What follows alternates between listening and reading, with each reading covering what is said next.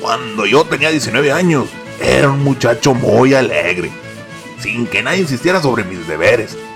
La vida para mí era mujeres, vinito y bailes. Una vez me enteré que se celebraría un baile en el pueblo. Como estaba indeciso en ir o no, mejor me acosté.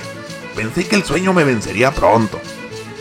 Pero me movía de un lado para el otro y no encontraba mi lugar. Nomás me acordaba de la fiesta. Así que por fin me decidí y salí de mi casa para ir al mentado baile. Ey, así pasó. Sabía que era por el barrio de la pila. Así que caminé hacia allá. Al poco rato comencé a oír la música. La seguí hasta que llegué a una casa bonita, como una hacienda chica muy iluminada. Me acerqué al barlote y al entrar vi que el salón era muy grande y muy lujoso. Por todos lados se veían mujeres hermosas que bailaban con gracia al sonar de una banda. Luego, luego me llevó el gusanito de entrar al relajo. Pero nomás no me animaba, porque todas las muchachas andaban con vestidos finos y en todas zapatillas. Yo, en cambio, me sentía muy mal porque iba con mis garritas, con mi sombrero de paja y mi guarache como cualquier ranchero. Pero al poco rato se acercó un pelao que no me pintó tan mal y me dijo: Ándele, mi amigo, anímese, póngase a bailar. Hasta ese momento no me había fijado, pero cuando se acercó aquel hombre me di cuenta de que él y yo éramos los únicos varones en medio de puras mujeres. Ah, pero se me pareció raro. Pero al fin me animé.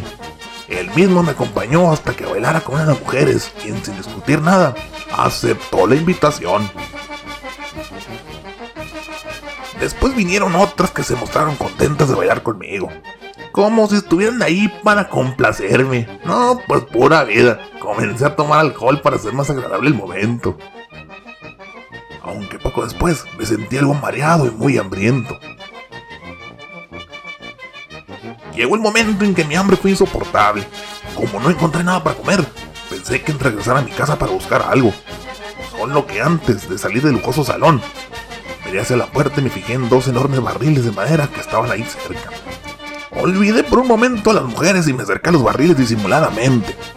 Me asomé a uno de ellos ¿Y de cuál sería mi sorpresa cuando descubrí que estaban llenos de tornachiles güeritos? No, pues con el hambre que traigo. Pensé estos chilitos curados no están para despreciarse. Comencé a agarrar uno y me lo comí. Comencé a comer de uno en uno sin preguntarle a nadie de quién eran o si podía agarrar. Cada tornachile me sabía gloria y los raritos los aventaba discretamente a la pista de baile. Buen rato me la pasé, come, come, come, y sin que nadie me molestara, claro. Pero de pronto me miró el hombre de la fiesta y se acercó muy asustado.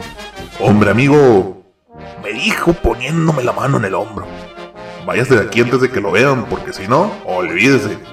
Yo no sabía de lo que estaba hablando y le pregunté sorprendido. Entonces él me explicó que me estaba comiendo a la cría y me hizo una seña para que me fijara en las mujeres de la fiesta.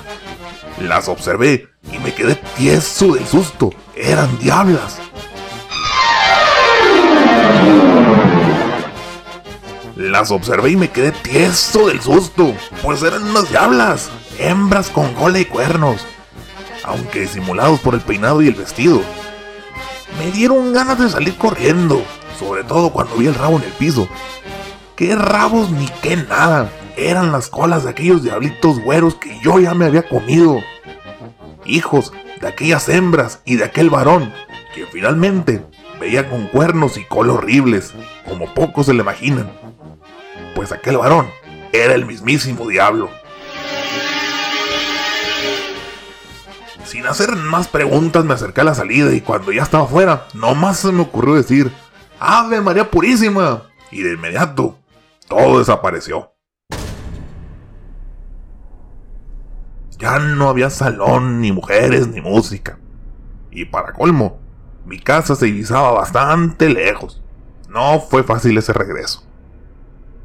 Desde entonces, desde aquel baile en que calmé mi hambre con diablitos, padezco de un dolor en la barriga que no se me quita nunca. Ande con quien ande y vaya donde vaya.